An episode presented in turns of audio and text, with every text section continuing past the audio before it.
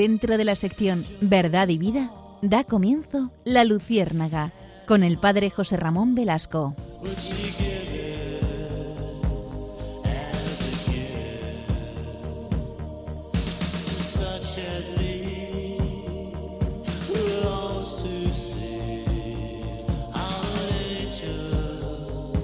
Corría el año 1943, en concreto el 7 de diciembre.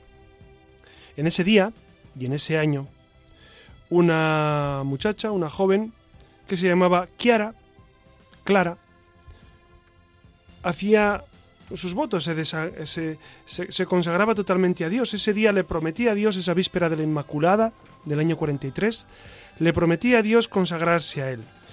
Pronuncia para siempre sus votos de pobreza, castidad y obediencia en una capilla de su ciudad, con la sola presencia de un sacerdote. Esta fecha marca oficialmente el inicio de un movimiento, de un movimiento que inicia Kiara Lubitsch. Se llama el Movimiento de los Focolares. Es un movimiento que más tarde fue aprobado por, eh, por la Iglesia con el nombre oficial de Obra de María. Su casa, la casa de Chiara, fue destruida el 13 de mayo del 44 durante uno de los bombardeos más violentos que sufrió Trento, porque allí en Trento era donde vivía durante la Segunda Guerra Mundial.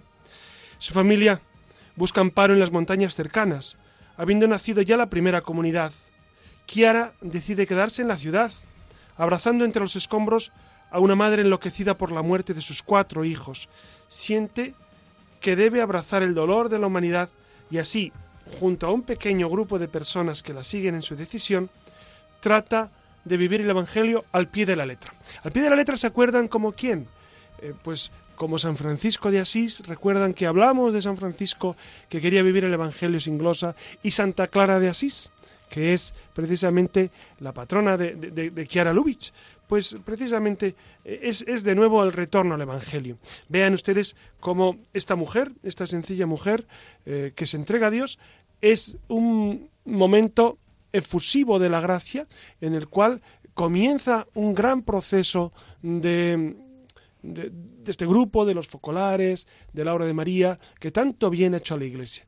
Ven cómo las cosas de Dios comienzan con eh, cuestiones a veces eh, nimias, pequeñas, en un lugar apartadito, pero Dios hace que eso florezca. Por eso, eh, en esta noche, si les parece, vamos a hablar de, dos, de dos movimientos fundamentales. Uno es eh, el de los focolares, el de la obra de María, que ya verán cómo les encanta. Quizá a algunos no les suene el nombre, pero les va a fascinar cuando, cuando escuchen cómo viven ellos. Eh, yo les he conocido en, en alguna Mariápolis y es fascinante su estilo de vida. Y también vamos a hablar de la Legión de María, que eso, pues a, la gente un poco más mayor le sonará más, la Legión de María, porque ha hecho mucho bien y sigue haciendo mucho bien en la Iglesia. Por eso acompáñenos esta noche, si les parece. Buenas noches, Siria Fernández. Buenas noches. Y buenas noches, Alex Gutiérrez, que desde el control nos, nos ayuda y nos ilumina y está siempre con nosotros guiándonos. Y acompáñenos, por favor.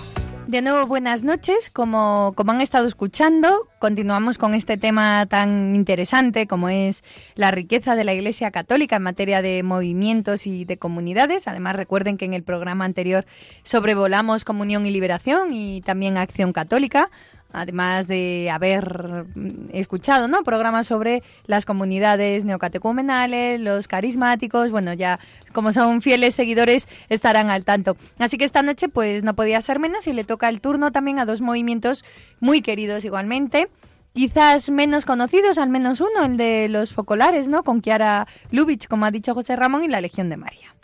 Ya saben que además la riqueza de la Iglesia en, materia de movimientos y comunidades de laicos es, es algo de lo que todo cristiano debe sentirse más que orgulloso. Además, confirma las distintas sensibilidades que hay, ¿no? Y las distintas maneras de, acercarse a Cristo para vivir la fe. Y además, pues han sido muchos los grupos y las comunidades que se han ido gestando en los últimos años, en las últimas décadas, sobre todo después del, del concilio, allá por la década de los 60, 70. Y bueno, cada uno de ellos, como saben, cuenta con un espíritu distinto, cada uno trae sus propios gozos, carismas. Así que eh, ya lo saben ustedes mejor que nosotros, ¿no? Hablamos de los movimientos eclesiásticos laicos y las nuevas comunidades, ese don del Espíritu Santo para la Iglesia que ya, ya lo decía el Papa Benedicto XVI. Y lo que llevamos comentando en los últimos programas, que yo creo que ya todos conocen la respuesta, ¿no? Yo que soy laico, ¿qué, qué hago, no? Eh, eh, entro en algún eh, en algún movimiento, pertenezco en la parroquia, me incorporo, no lo hago, pues muy fácil. La respuesta es muy sencilla únanse si quieren, porque ya saben que, que aunque Dios nos llama a todos a la santidad, pues hay distintos caminos. Hay unos que son caminos mejores para unos y otros para otros, ¿no? O sea, cada uno lo importante al fin y al cabo es, es, es Claro, es seguir a Jesucristo. Dense cuenta que la vida cristiana es, es eh, seguir las huellas del Señor. Entonces uno va buscando qué modos le ayudan más para seguir esas huellas. Incluso algunas personas me dicen, bueno, pero incluso puedo cambiar de parroquia, puedo irme a otra parroquia donde me siento más integrada, más apoyada, aunque no sea la de mi barrio, por supuesto. Si usted siente que, que, puede vivir la fe con más intensidad y que le ayuda más el ambiente parroquial de otro sitio, por supuesto que puede, que, puede ir a otra parroquia donde realmente le ayuden, porque al final lo que se trata no es de, de hacer parroquismo, en sentido de, de, parroquia exclusiva, sino de ir a derechos a Cristo. Entonces, lo que a usted le ayude más, lo que más conduce, dice San Ignacio, que uno tiene que elegir siempre lo que más conduce para el fin para el que ha sido creado. Entonces, a usted le, le ayuda más eh, X movimiento, X, X parroquia, o, o, cualquier tipo, o, los sacerdotes, ¿no? Dice, pues a mí me ayuda este sacerdote en dirección espiritual, pues usted vaya con él, claro que sí, porque eso, o, en la confesión, pues usted, siempre que sea posible, es necesario. Ocurre también otra cosa, Iria, que seguramente te habrá pasado, que hay gente que dice, no, y hasta que no venga el padre X no me vuelvo a ah, confesar. Entonces, claro, y el padre X a lo mejor tarda un par de años. Tarda un par de años, entonces, eh, no, no, está por encima la confesión, por encima de todo, ¿no? Otra cosa es la dirección espiritual, etcétera, pero la confesiones para todos y, con mucha frecuencia, cuenta más mejor. Sí, esto es importante decirlo porque también sucede con los movimientos. No, yo bajo a mi comunidad. Bueno, al final uno baja a la parroquia a estar con el Señor, ¿no? No solo a estar con la comunidad. El fin es el Señor siempre. Pero bueno, echen un vistazo, ya saben, en su parroquia, los distintos movimientos o comunidades que les ofrecen, o si no, váyanse a la parroquia de al lado, da lo mismo. Y bueno, si encuentran alguna donde creen que pueden mm, querer un poquito más a Dios, pues, pues nada, láncense. Eh, al fin y al cabo ya saben que Él es lo importante y, y se le puede encontrar tanto dentro como fuera de esas agrupaciones. Así que el camino, el Señor al final tiene un camino de santidad para cada uno de nosotros. Así que acompáñennos esta noche porque nos vamos a, a aproximar, como hemos dicho, a la Legión de María y a los focolares. Ya saben que conociendo a la Iglesia es la mejor manera de amarla.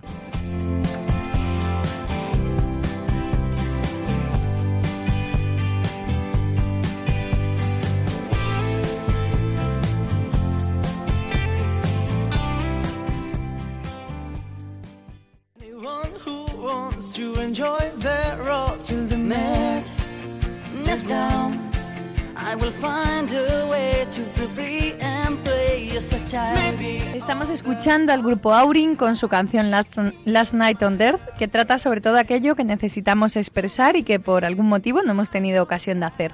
Precisamente de esto va nuestra siguiente sección.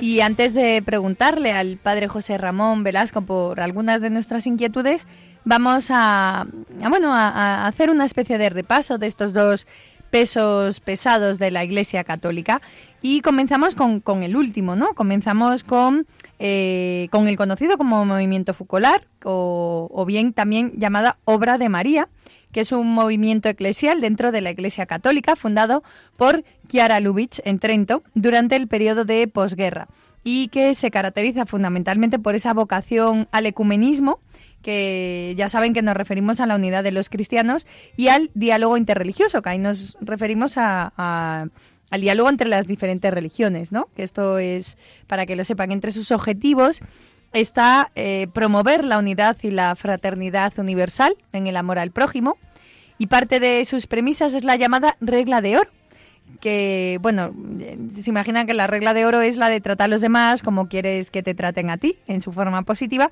o no hagas a los demás lo que no quieras que te hagan a ti, ¿no? Eh, presente prácticamente esta, esta especie de cláusula en, en todas las religiones.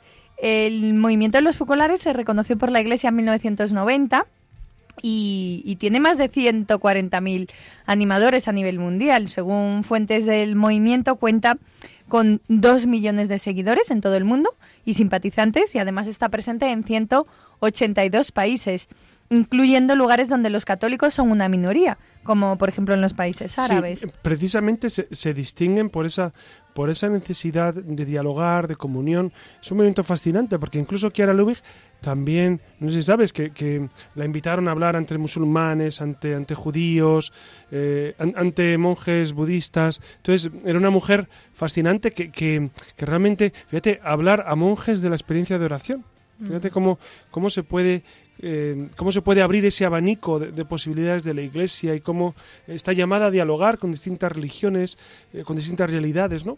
Claro, porque antes de avanzar un poco más en el movimiento como tal, tenemos que eh, hablar de Kiara Lubitsch, ¿no? que al fin y al cabo es la fundadora y, y de quien nace el movimiento como ha dicho José Ramón, ¿no? El padre José Ramón, estamos hablando de una joven maestra eh, en Trento, ¿no? Allí en la década de los 40, que con tan solo 20 años eh, ella estaba estudiando filosofía, además de ser maestra, pero que se vio truncada su carrera por esos años difíciles de la Segunda Guerra Mundial.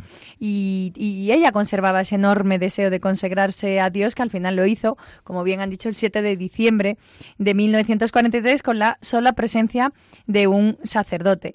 Entonces, esta es precisamente la fecha que se guarda oficial ¿no? para el inicio del movimiento. Su casa en Trento, pues eso, ¿no? Fue destruida por, por los bombardeos de la Segunda Guerra Mundial y su familia se fue a las montañas a buscar amparo, mientras que ella, como antes hemos señalado, pues decidió quedarse en la ciudad y precisamente después de ver pues una serie de escenas eh, dolorosísimas pues siente que ella, al igual que esa estampa que antes hemos comentado, de una mujer eh, pues abrazando a sus hijos que, habían fallecido con esos bombardeos, pues ella siente que también, eh, pues ella está llamada a abrazar el dolor de toda la humanidad, ¿no? Y así que ella, junto con un pequeño grupo de personas que la siguen en esa decisión, trata de vivir el Evangelio al pie de la letra. Así que se reúne con sus primeras compañeras en los refugios durante los bombardeos y siempre lleva consigo un Evangelio. Y es ahí donde comienza su vocación por los pobres.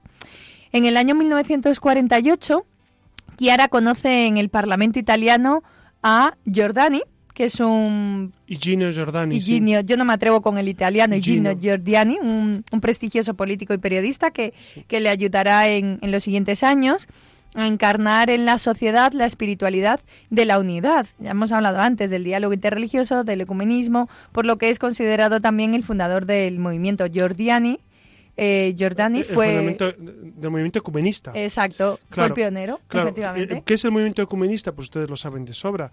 Es, es, esa necesidad de dialogar con los cristianos que están separados, especialmente los ortodoxos, los protestantes en todas sus derivaciones, que son los anglicanos, son cristianos, que, estuvimos unidos en una ocasión, pero ahora estamos separados y es necesario volver a dialogar, volver al reencuentro, volver a, a, tender puentes. Entonces, este movimiento surge en el siglo XX y tiene, digamos, un punto álgido en el Concilio Vaticano II.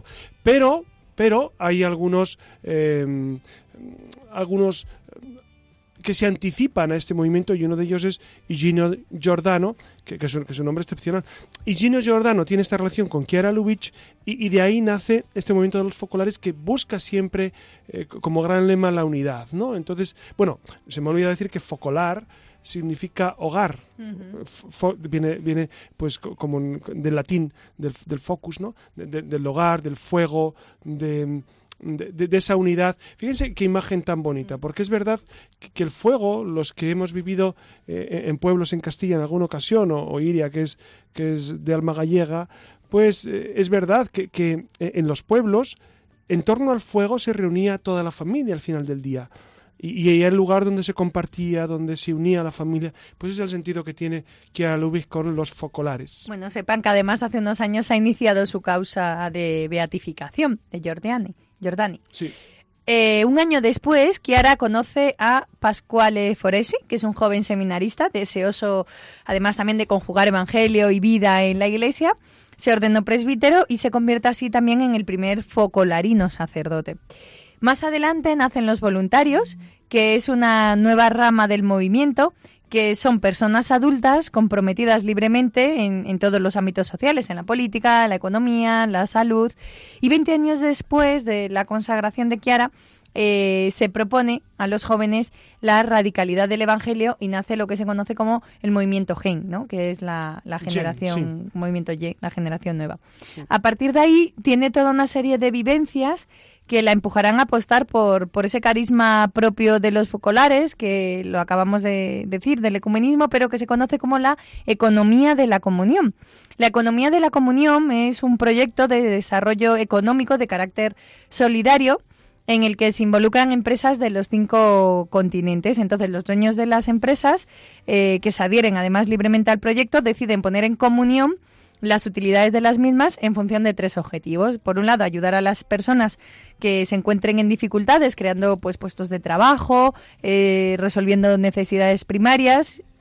Después, difundir la cultura del dar y del amor y por último, el desarrollo de la empresa. Fíjense. Fíjense eh, hasta, hasta los papas han hablado, especialmente eh, San Juan Pablo II en la encíclica Centesimus Annus, creo recordar que es del año 1991, y después Benedicto XVI también ha hablado de esta necesidad de la economía de comunión, porque es en el fondo un, un, de, un deber cristiano el, el, el compartir los bienes. Fíjense que Santo Tomás de Aquino dice una cosa muy sabia. Dice, en extrema necesidad todas las cosas son comunes. Es decir, cuando vemos extrema necesidad en un hermano nuestro, por supuesto que, que tenemos el deber. No, no, solamente es, es dar de lo que de lo que me sobra, pues pobrecito. No, no, no, sino es un deber el estar pendiente de, del hermano y el, y el compartir, ¿no? Y por eso, repito, en extrema necesidad todas las cosas son comunes. Eso sí. decía Santo Tomás de Aquino, que no es cualquiera. Pues se trata de un proyecto que, que, actualmente se ha convertido en una realidad, en creciente desarrollo de esta novedosa teoría y praxis económica. Ya se podía eh, patentar, bueno, está patentado, ¿no? Pero que se pusiera en práctica. Un poco en la línea de, de la defensa del diálogo interreligioso, Kiara Lubitsch eh, fue invitada a hablar de su experiencia interior en Tailandia, que lo adelantó José Ramón, ante 800 monjes y monjas budistas, también en Nueva York, eh, ante 3.000 musulmanes negros en la mezquita de Harlem y en Argentina. Fue invitada a la comunidad hebrea de Buenos Aires, ¿no? Para que ustedes hagan la idea de cómo una mujer iba allí, como decías, ¿no, José Ramón? Sí. Hablar de su experiencia. Hablar de su experiencia y, y, sobre todo eh, es fascinante cómo, cómo ella pues tenía gran predicamento entre estas personas. ¿Por qué? Por, porque todo el mundo reconocía que, que era una mujer pues profundamente eh, amante del Señor y, amante de esa unidad, ¿no? Entonces a la gente le fascinaba y sigue fascinando. No lo olvidemos que ella escribió bastantes libros y que están publicados en la, editorial Ciudad Nueva. Ciudad Nueva es la editorial de los focolares y, y tiene grandes títulos. También Ciudad Nueva eh, destaca porque ha publicado eh, grandes obras de los padres de la Iglesia. Entonces se ha especializado en ello. Si ustedes tienen curiosidad, pues consulten Ciudad Nueva y verán qué títulos tan fascinantes tienen. Finalmente fallece a principios de marzo de 2008 y el obispo Martinelli abre oficialmente la causa de su beatificación y canonización, ¿no? Em, y bueno, en la diócesis de Roma, donde además se localiza el Centro Internacional del Movimiento de los Focolares. Y para que entiendan el carisma concreto de los focolares hay que hablar de, de la cultura de la unidad, algo que llevamos repitiendo desde el principio. La vida del hombre no debería estar hecha de compartimientos estancos, como desgraciadamente sucede a menudo. Nada de vidas dobles o triples, nada de comportamientos diferentes cuando se está en la familia o en el trabajo, en la parroquia.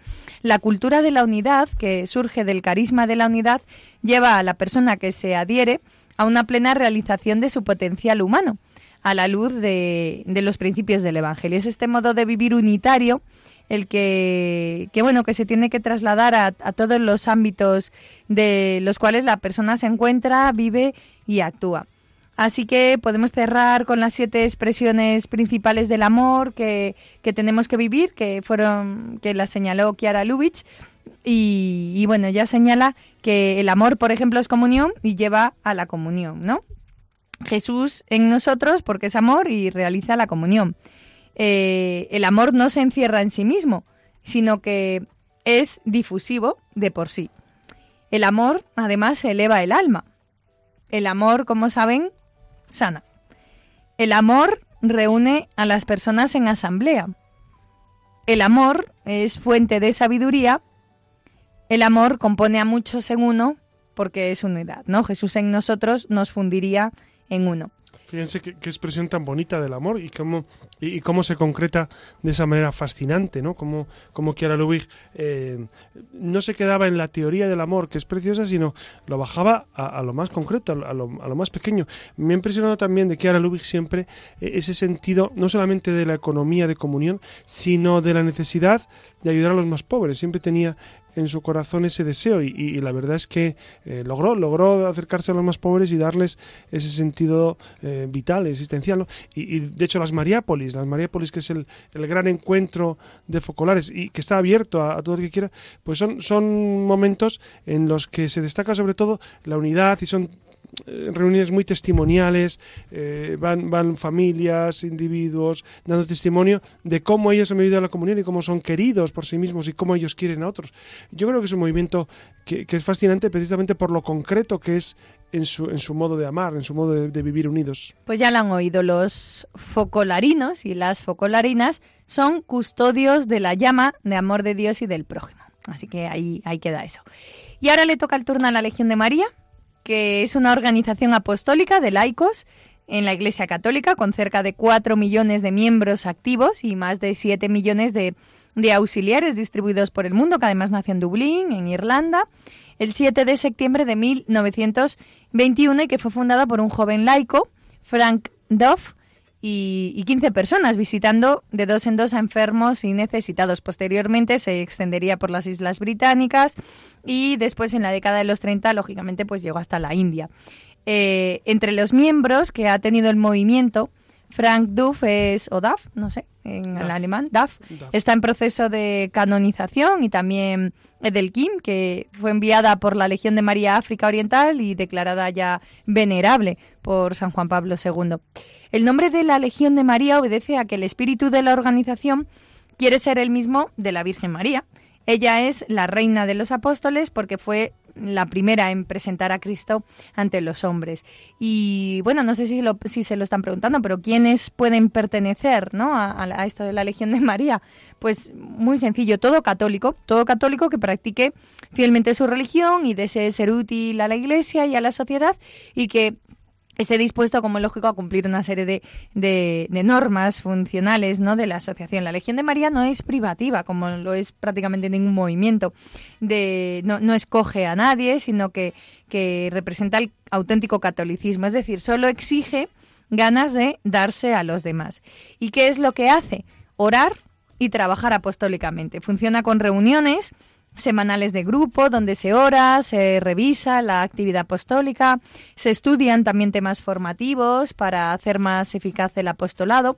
Son unos grupos mixtos de unos 12 miembros que están dirigidos por cuatro seglares y un sacerdote Y bueno, existen grupos para adultos a partir de los 18 años y también para menores de edad, que se conocen como semilleros, o, bueno, entre los 5 y 10 años, juveniles e intermedio. El, el sistema de la Legión de María es, es bien sencillo, ¿no? Cada legionario activo debe asistir puntualmente y, semanalmente ¿no? A, sus juntas de grupo, donde se mezclan íntimamente para revisar el, el, trabajo, la formación espiritual y para orar en común.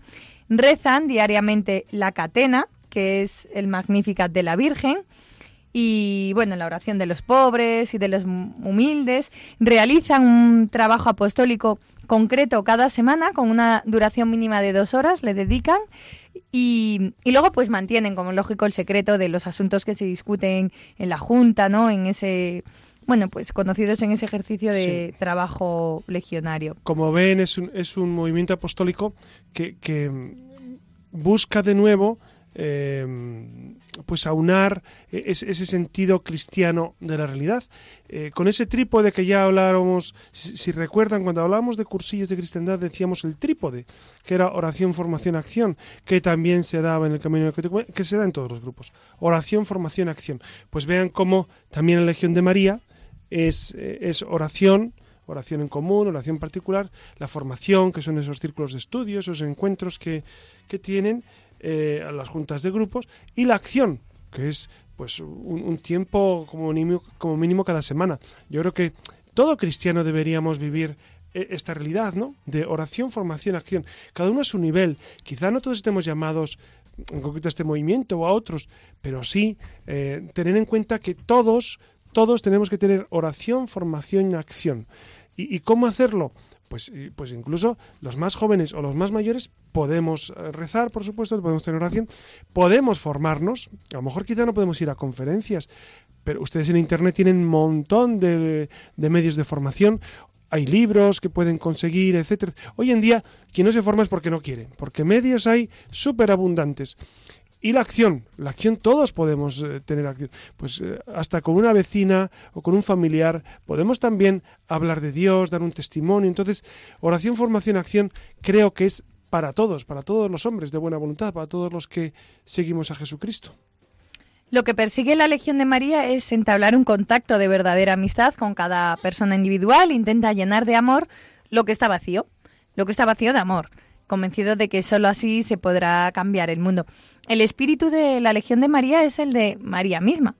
Y de manera particular, la Legión anhela imitar esa profunda humildad, esa sumisión, esa dulzura angelical de la Virgen, su continua oración, su mortificación, su inmaculada pureza, pero sobre todo su fe, ¿no? Esa virtud que, que en la Virgen y solamente en la Virgen llegó hasta su más alto grado animada la legión con esta fe y este amor de la Virgen, pues no hay nada, ninguna empresa, por difícil que sea, que, que, se arredre, ¿no? E, ella es de imposibles, ya lo saben, porque cree que todo, eh, que todo lo puede, que está ahí Cristo. Y cerramos este apunte con, unas palabras que sirven para enmarcar eh, perfectamente el amor a la Virgen. El modelo perfecto de esta espiritualidad apostólica es la Santísima Virgen María, Reina de los Apóstoles. Ella, mientras vivió en este mundo una vida igual a la de los demás, llena de preocupaciones familiares y de trabajos, estaba constantemente unida a su hijo y cooperó de un modo singularísimo a la obra del Salvador. Así que pues nada, José Ramón, ahora llevamos varios programas repasando movimientos de la Iglesia y, todos tienen varias cosas en común, aunque una de ellas es la necesidad de la evangelización, esa llamada de a los laicos para que para que salgamos y llevemos a Cristo al mundo, a nuestros ambientes, que no nos dupliquemos, ¿no? Con esa doble moral es poco lo que hacemos nosotros como laicos. Es verdad que todo cristiano tiene que salir de sí mismo para darse a los demás, para, para llevar a Cristo, pero ¿hacemos lo suficiente? Bueno, eh, fíjense, nosotros los, los, cristianos tenemos como mandato eh, el salir de, de nosotros mismos y predicar, porque Cristo mismo lo dijo. Cristo dijo, id y anunciad el Evangelio a todas las naciones, bautizándolas en el nombre del Padre, del Hijo y del Espíritu Santo. Lo dijo el Señor. Fíjense, antes de Jesucristo no existía este mandato. Los judíos pues no tenían como precepto esencial el hacer eh, seguidores. De, hecho, de hecho, si no nacías judío, pues no, no podías ser judío. los budistas tampoco, eh, las religiones antes de Cristo no tenían e-, ese precepto. Es Cristo el que el que dice, yo soy la verdad, el camino, la verdad y la vida. Por tanto, si soy la verdad, es para que se lo comuniquéis a todo el mundo. Eh, claro, es que nadie en toda la historia de la humanidad ha venido con esta pretensión, que a ojos de profanos resultaría arrogante. Cristo se, resultaría como un arrogante que dice que Él es la verdad, pero es que da la casualidad de que es Dios. Y como es Dios, es la verdad. Entonces, por eso Cristo dice, vosotros, si estáis en mí, estáis en la verdad. Id al fin del mundo y predicad el Evangelio. Por eso e, es un deber, no es un lujo para nosotros eh, el, el predicar, el anunciar a Jesús. Cada uno tiene que ver el modo. Pero no es que algunos estén llamados a, predicar, a anunciar y otros no. Cada uno tiene su misión. Un sacerdote, por supuesto, tiene una misión muy concreta, que es en su parroquia, en su movimiento, en su, en su grupo, pues a predicar. Un obispo no, digamos. Pero los seglares, los seglares también tenemos una misión. No solamente los seglares que están, que son catequistas, o los seglares que están en movimientos de, de vida apostólica, sino todos, todos, eh, hasta, hasta la persona mayor que, está con un familiar, hasta, hasta el joven que, que, acude a una reunión con otros jóvenes o que, o que descansa con otros y les habla de Dios. Estamos llamados a evangelizar, amigos, todos. No es un lujo, no es algo reservado a unos pocos. No podemos escurrir el bulto en esto. Quizás eh, dentro del catolicismo nos hemos olvidado de, este, de, este, trípode del cual les, les, hablaba antes, ¿no? De la oración, la formación y la acción. Claro, fíjense, si, yo rezo y me formo, pero no doy vida a otros, es, es, eso al final se queda encerrado en mí y no es el amor. Antes cuando hablaba Siria del amor que es difusivo de sí mismo, como decía Kiara Lubig, eh, el amor se expande. Si no se expande, se muere. Por eso eh, el amor tiene vida, el amor genera otras vidas, eh, el, el, amor busca, busca a quién amar más. Ese es el mensaje de Jesucristo. Por eso la necesidad apostólica es para todos y no podemos eh, pues soslayar este aspecto y, dejar de lado esto que es esencial, es esencial para nosotros. ¿no? Por eso eh, cada uno tiene que buscar cómo hacerlo, porque es verdad que no todos estamos llamados al mismo tipo de apostolado, pero sí todos estamos llamados a evangelizar, a transmitir la fe, a llevar a las almas a Cristo, por supuesto, estamos llamados todos. Tú estarás de acuerdo conmigo, José Ramón, que también es difícil para muchos laicos, porque un sacerdote al fin y al cabo tiene que hablar de Dios, ¿no? Es, pero claro, sí. muchos laicos es verdad que eso lo hemos comentado antes en, en, en, con los movimientos, ¿no? Tienen como una doble vida, ¿no? No se puede dejar de ser cristiano cuando uno sale de casa o en su ambiente de trabajo o no puede dejar de ser cristiano con los amigos, pero muchas veces cuesta, ¿no? Y yo creo que quizá, seguro que te encuentras mucho de eso. Quizá el gran problema de nuestra sociedad occidental, o por lo menos española, que es la que conocemos más, sea que, que, que, lo, que, los laicos no anuncian a Jesucristo. Esto hay que decirlo porque es lamentable. Claro, la gente dice, no, los sacerdotes, ya, los sacerdotes ya tenemos nuestra misión, tenemos nuestra vida entregada al Señor y nuestra parroquia con nuestros defectos, virtudes y defectos, por supuesto. Pero miren, eh, en esto voy a romper una lanza en favor de los sacerdotes, que la inmensa mayoría pues se dedican a anunciar a Jesucristo. Dice, no, es que les pagan por eso. Ya, les pagan y han dedicado su vida y han entregado su vida al Señor. Pero es verdad que echamos de menos el que los laicos den un paso adelante, algunos, porque otros sí, sí lo han dado ya, otros sí evangelizan, pero hay muchos que están eh, temiendo que, que, que, les cataloguen de tal o cual manera. Lo hablábamos el otro día cuando hablábamos de los de comunión y liberación y de estos movimientos que interactúan en las universidades. Yo echo de menos eh, en la universidad donde trabajo y en muchos sitios eh, profesores, alumnos, gente que, que realmente hable de Dios, o por lo menos que, que, transmita, transmita a ese Cristo vivo, eh, esa alegría de vivir en el Señor. Yo echo mucho de menos esto. Y echo de menos que los laicos, eh, pues eso, a veces ni se les ni están ni se les espera. Es decir, vas a las parroquias, vas a los sitios y dices, no, pues es que, es que vienen estos poquitos y el resto, y el resto no. Tanto a charlas de formación como a momentos de, apostolado. Por eso yo creo que, que, es un momento de despertar una vez más, ¿no? Y decir, es que estamos llamados todos a esto. No solamente los sacerdotes, no solamente los catequistas, todos estamos llamados a esta misión. Y mucho me temo que los laicos en esto, eh, pues no, muchos no, no, han entendido nada de, de, de, este, de, este, de esta parte del Evangelio que es esencial. Id al mundo entero y predicad el Evangelio a todas las naciones. Esto es para todos. Repito, cada uno tiene que hacerlo a su modo, como pero es una necesidad imperiosa a la cual no podemos pasar por alto. Como, como les hemos dicho, la palabra fucolar viene del italiano hogar, hogares, que se inspira en el hogar de la Sagrada Familia, no necesariamente en el hogar, en la casa física, sino en esa llama doméstica que, que arde, da luz y, amor a la vida en familia, ¿no? De ahí al resto de la humanidad. Por eso es un movimiento en el que destaca la ayuda al prójimo y sobre todo al diálogo ecuménico e interreligioso, porque José Ramón, estamos cerca, estamos lejos del ecumenismo, del diálogo interreligioso, ¿cómo lo ves? Bueno, es un tema, como antes les decía, el Concilio Vaticano II dio un gran, impulso, a este sentido ecuménico. Eh, ¿Hay logros? Yo creo que sí.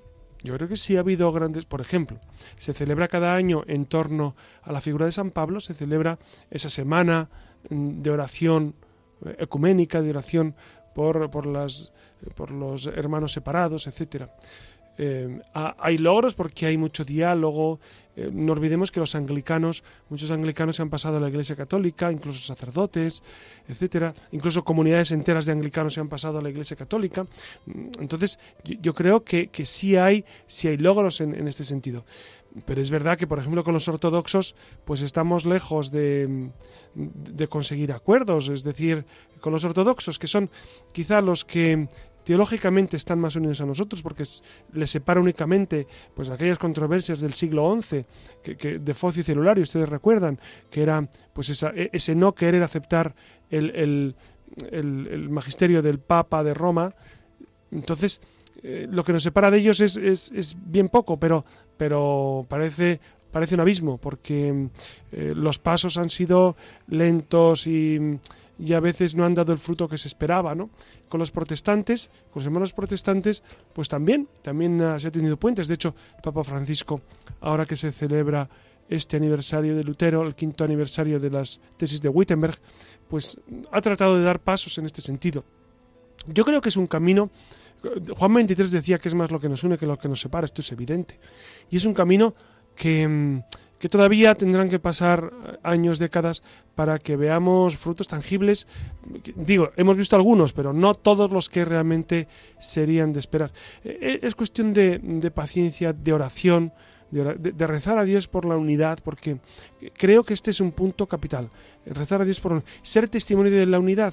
Cristo murió por la unidad en, en la cruz, ¿no? Por eso nosotros estamos llamados a ser testigos de la unidad, testigos de esa unidad que, viene a traer eh, que, toda la humanidad viva unida, pues como, como criaturas de Dios, como hijos de Dios. Por eso se han dado pasos, pero es un ámbito en el cual todavía la Iglesia tiene mucho que progresar, tiene mucho que caminar.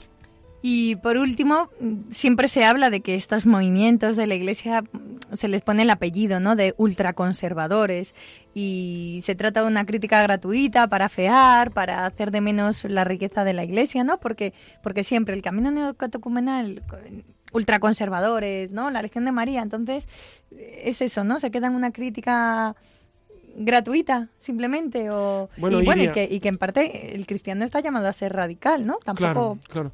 Yo, yo, la gran pregunta que le haría a quien me dice eso es, ¿qué consideras tú que es un ultraconservador? ¿O qué es el ultraconservadurismo? Porque claro, en las definiciones nos jugamos el diálogo. Primero hay que definir las, los términos y luego comenzar a dialogar. Porque si ser ultraconservador es estar anclado en, en la prehistoria eh, a todos los niveles eh, en absoluto. Pero si ultraconservador es conservar la palabra de Jesucristo, vivir como Jesucristo nos, nos enseñó, como la Iglesia nos muestra, dense cuenta que la fuente de la teología es la Sagrada Escritura, la tradición y el magisterio. ¿Somos tradicionales? Por supuesto. Un católico que se precie tiene que ser tradicional, tiene que ser conservador, pero sin términos peyorativos. Tiene que conservar, pues eso, el depósito de la fe, conservar el depósito de la fe, que es esa palabra de Cristo, esa vivencia de Cristo, ese mensaje de Cristo que se ha transmitido eh, en, la Sagrada Escritura y que la Iglesia y la tradición ha ido explicitando y explicando. Entonces, conservamos eso. Pero como les decía en otra ocasión, eh, pero también somos sumamente progresistas. Estamos, eh, pues, en lo último que surja a favor del hombre, en, el último grito de, de, necesidad, de libertad, de humanidad, de, liberación, ahí estamos nosotros, ¿no? Por eso, por eso, eh, en absoluto estos movimientos son ultraconservadores en sentido peyorativo. No, sencillamente son movimientos que buscan volver a lo esencial.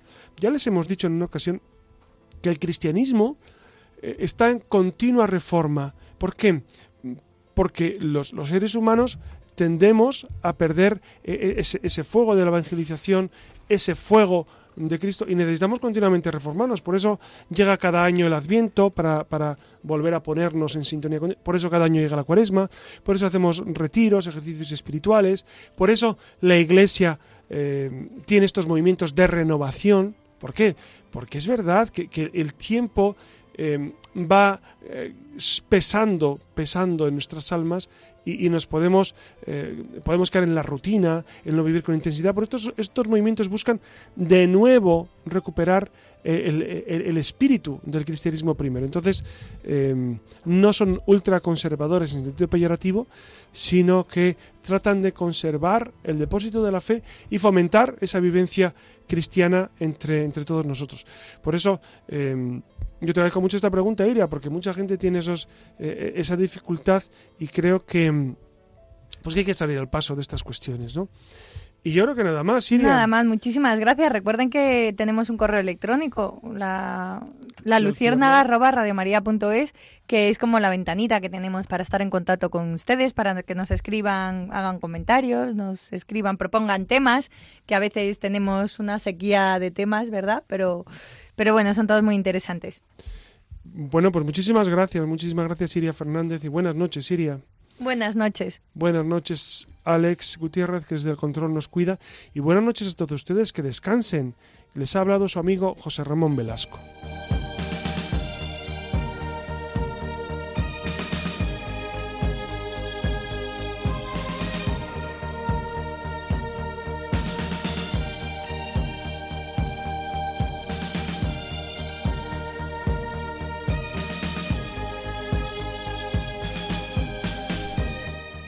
Finaliza en Radio María La Luciérnaga con el Padre José Ramón Velasco y dentro de la sección Verdad y Vida.